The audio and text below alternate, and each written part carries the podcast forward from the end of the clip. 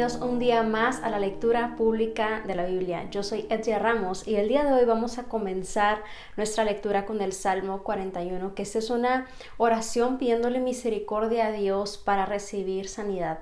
Algo que me llama mucho la atención de este tipo de salmos es que vemos la realidad de, en este caso, la enfermedad, tal vez de alguna tribulación, de algún momento complicado, pero como en medio de esa circunstancia podemos fijar nuestra mirada a Dios, podemos exaltar a Dios y podemos tener esperanza en nuestro Dios.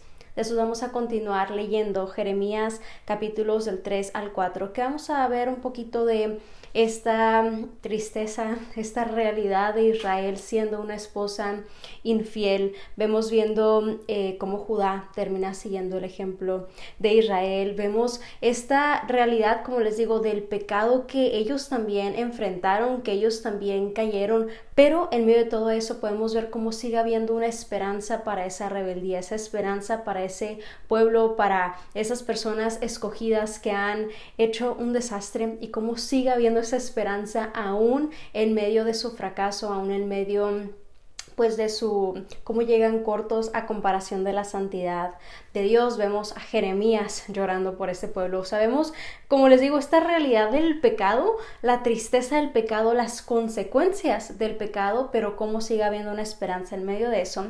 Y de eso vamos a concluir el día de hoy con Efesios capítulo 2, versículos del 1 al 10. Y me encanta porque esto realmente creo que se puede complementar mucho con lo que está sucediendo en Jeremías. ¿Por qué? Porque eh, en estos capítulos vamos a aprender lo que significa tener una nueva vida en Dios, la diferencia que debería de haber de cómo estábamos en un punto, en un punto muertos y cómo ahora tenemos, tenemos vida y tenemos que vivir una vida distinta, que no podemos seguir en ese mismo pecado, que está bien si ya pecamos en el pasado, si ya hubo esta realidad horrible en nuestras vidas, pero ahora tenemos una esperanza y eso debe de causar una vida diferente en nosotros.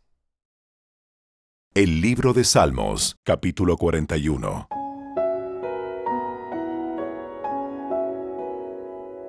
¡Qué alegría hay para los que tratan bien a los pobres! El Señor los rescata cuando están en apuros, el Señor los protege y los mantiene con vida. Los prospera en la tierra y los rescata de sus enemigos. El Señor los atiende cuando están enfermos y les devuelve la salud. Oh Señor, ten misericordia de mí, pedí en oración. Sáname, porque contra ti he pecado. Pero mis enemigos solo hablan mal de mí. Preguntan, ¿falta mucho para que se muera y pase al olvido? Me visitan como si fueran mis amigos, pero mientras tanto juntan chismes y cuando se van los divulgan a los cuatro vientos. Los que me odian susurran cosas acerca de mí y se imaginan lo peor. Tiene alguna enfermedad fatal, dicen. Jamás se levantará de la cama. Hasta mi mejor amigo, en quien tenía plena confianza, quien compartía mi comida, se ha puesto en mi contra. Señor, ten misericordia de mí. Devuélveme la salud para que pueda darle su merecido. Sé que soy de tu agrado, porque no permitiste que mis enemigos triunfaran sobre mí. Has preservado mi vida porque soy inocente. Me has traído a tu presencia y eso es para siempre. Alaben al Señor, Dios de Israel, quien vive desde la eternidad hasta la eternidad. Amén y amén.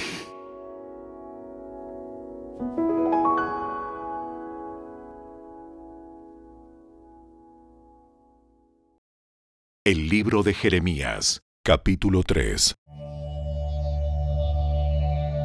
Si un hombre se divorcia de su esposa y ella se casa con otro, él nunca la recibirá de nuevo, porque eso sin duda corrompería la tierra. Pero tú te has prostituido con muchos amantes. Entonces, ¿por qué tratas de volver a mí? Fíjate en los santuarios que hay en cada cumbre. ¿Hay algún lugar que no haya sido profanado por tu adulterio con otros dioses? Te sientas junto al camino como una prostituta en espera de un cliente Te sientas sola, como un nómada en el desierto. Contaminaste la tierra con tu prostitución y tu perversidad. Por eso incluso han faltado las lluvias de primavera, pues eres una prostituta descarada y totalmente desvergonzada. Aún así me dices, Padre, tú has sido mi guía desde mi juventud. Seguro que no estarás enojado para siempre. Sin duda puedes olvidar lo que he hecho. Hablas de esta manera, pero sigues haciendo todo el mal posible. Durante el reinado de Josías, el Señor me dijo, ¿Te has dado cuenta de lo que ha hecho la caprichosa Israel? Como una esposa que comete adulterio, Israel ha rendido culto a otros dioses en cada colina y debajo de todo árbol frondoso. Yo pensaba, después de haber hecho todo esto, regresará a mí, pero no lo hizo. Y su desleal hermana Judá lo observó vio que me divorcié de la infiel Israel debido a su adulterio. Pero Judá, esa hermana traicionera, no tuvo temor. Y ahora ella también me ha dejado y se ha entregado a la prostitución. Israel no lo tomó en serio y no le parece nada fuera de lo común cometer adulterio al rendir culto a ídolos hechos de madera y de piedra. Así que ahora la tierra se ha corrompido. Sin embargo, a pesar de esto, su infiel hermana Judá nunca ha vuelto a mí de corazón, solo fingió estar apenada. Yo, el Señor, he hablado. Luego el Señor me dijo, Hasta la infiel Israel es menos culpable que la traidora Judá. Por lo tanto, ve y dale este mensaje a Israel. Esto dice el Señor. Oh Israel, mi pueblo infiel, regresa otra vez a mí, porque yo soy misericordioso. No estaré enojado contigo para siempre. Solo reconoce tu culpa. Admite que te has rebelado contra el Señor tu Dios y que cometiste adulterio contra Él al rendir culto a ídolos debajo de todo árbol frondoso. Confiesa que rehusaste oír mi voz. Yo, el Señor, he hablado. Regresen a casa, ustedes, hijos descarriados, porque yo soy su amo. Los traeré de regreso a la tierra de Israel, uno de esta ciudad y dos de aquella familia, de todo lugar donde estén esparcidos. Y les daré pastores conforme a mi propio corazón que los guiarán con conocimiento y entendimiento. Cuando una vez más la tierra se llene de gente, ya no desearán más los viejos tiempos, cuando poseían el arca del pacto del Señor. No extrañarán aquellos días, ni siquiera los recordarán, y no habrá necesidad de reconstruir el arca. En aquel día, Jerusalén será conocida como el trono del Señor todas las naciones acudirán a Jerusalén para honrar al Señor. Ya no seguirán tercamente sus propios malos deseos. En aquellos días, la gente de Judá y la gente de Israel volverán juntas del destierro del norte. Regresarán a la tierra que les di a los antepasados de ustedes como herencia perpetua. Me dije a mí mismo, Cómo quisiera tratarlos como a mis propios hijos. Solo quería darles esta hermosa tierra, la posesión más maravillosa del mundo. Esperaba con anhelo que me llamaran padre y quise que nunca se alejaran de mí. Sin embargo, me fuiste infiel. Pueblo de Israel, has sido como una esposa infiel que deja a su marido. Yo, el Señor, He hablado. Se escuchan voces en las alturas de las montañas desoladas, el llanto y las súplicas del pueblo de Israel, pues han escogido caminos torcidos y se han olvidado del Señor su Dios. Vuelvan a mí, hijos descarriados, y les sanaré el corazón extraviado. Sí, ya vamos. porque tú eres el Señor nuestro Dios. Nuestro culto a ídolos en las colinas y nuestras orgías religiosas en las montañas son una falsa ilusión. Solo en el Señor nuestro Dios encontrará Israel salvación. Desde la niñez hemos visto cómo todo aquello por lo que trabajaron nuestros antepasados, sus ganados y rebaños, sus hijos e hijas, se despilfarraba en una falsa ilusión. Echémonos al suelo llenos de vergüenza y cubiertos de deshonra, porque tanto nosotros como nuestros antepasados hemos pecado contra el Señor nuestro Dios. Desde la niñez hasta el día de hoy, nunca lo hemos obedecido.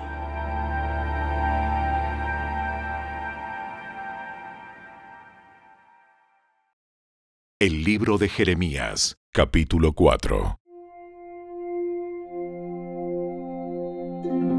Oh Israel, si quisieras podrías volver a mí. Podrías desechar tus ídolos detestables y no alejarte nunca más. Después, cuando jures por mi nombre diciendo, tan cierto como que el Señor vive, lo podrías hacer con verdad, justicia y rectitud. Entonces serías una bendición a las naciones del mundo, y todos los pueblos vendrían y alabarían mi nombre. Esto dice el Señor a la gente de Judá y de Jerusalén. Pasen el arado por el terreno endurecido de sus corazones. No desperdicien la buena semilla entre los espinos. Oh habitantes de Judá y de Jerusalén, renuncien a su orgullo y a su poder. Cambien la actitud del corazón ante el Señor, o mi enojo arderá como fuego insaciable debido a todos sus pecados. Griten a la gente de Judá y proclamen a los de Jerusalén. Díganles que toquen alarma en toda la tierra. Corran y salven sus vidas. Huyan a las ciudades fortificadas levanten una bandera de señales como una advertencia para Jerusalén.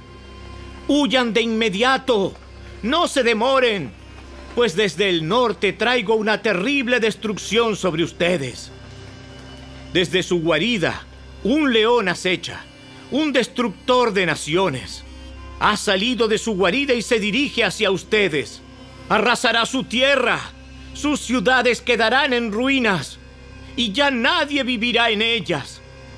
Así que pónganse ropa de luto y lloren con el corazón destrozado, porque la ira feroz del Señor todavía está sobre nosotros. En aquel día, dice el Señor, el rey y los funcionarios temblarán de miedo. Los sacerdotes quedarán paralizados de terror y los profetas horrorizados.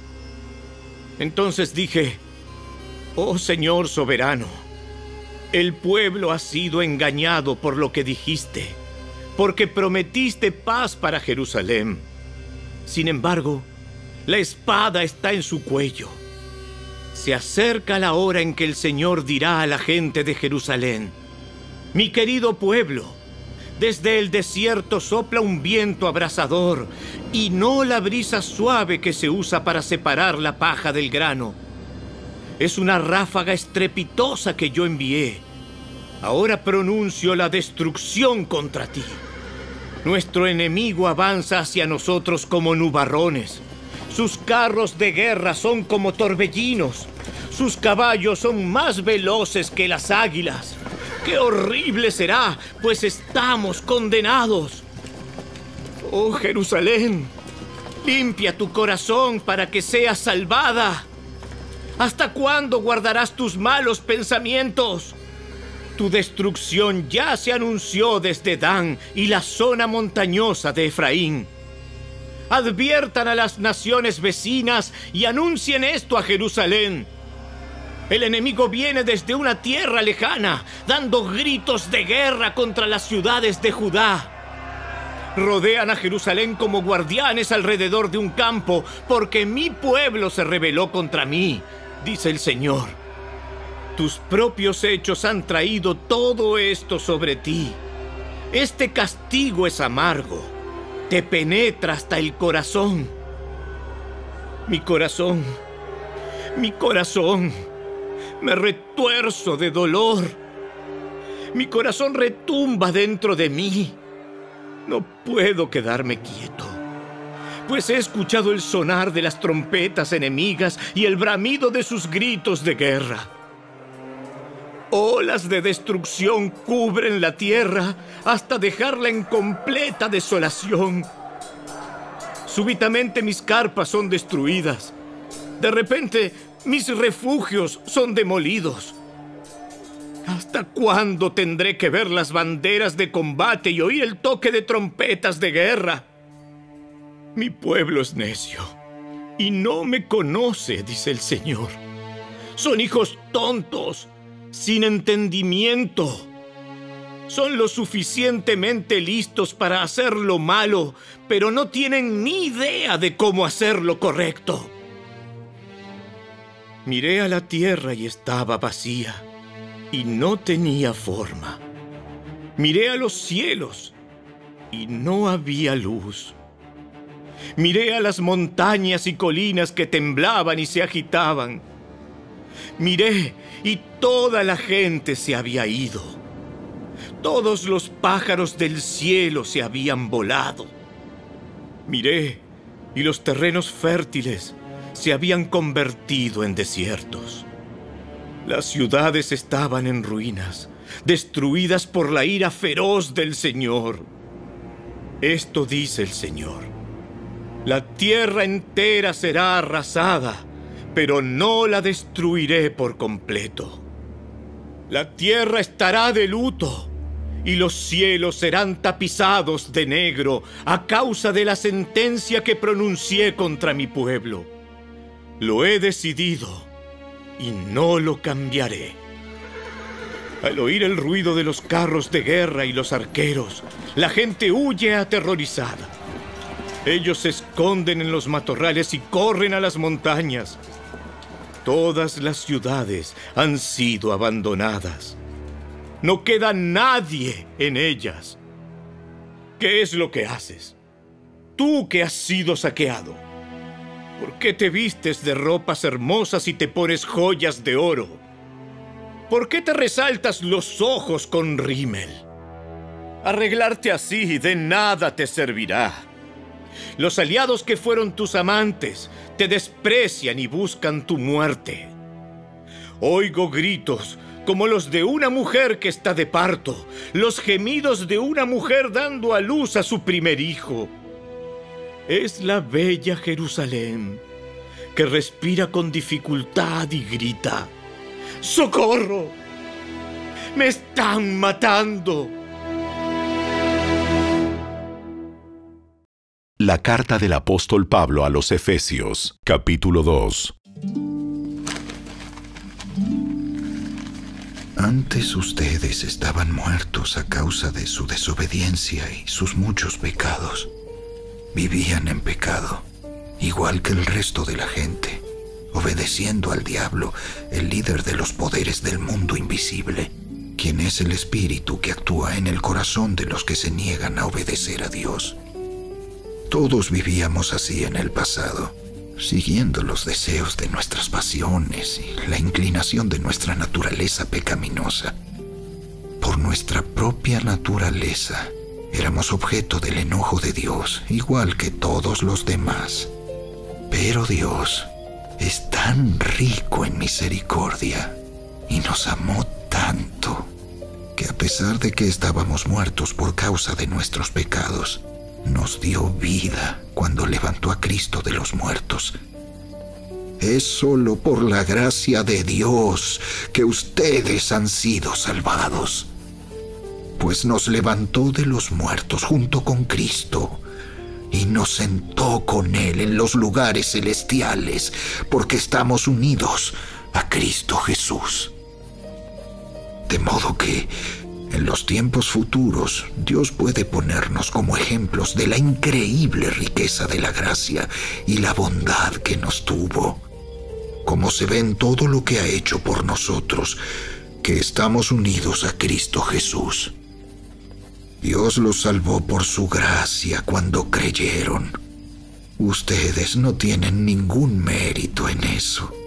Es un regalo de Dios. La salvación no es un premio por las cosas buenas que hayamos hecho.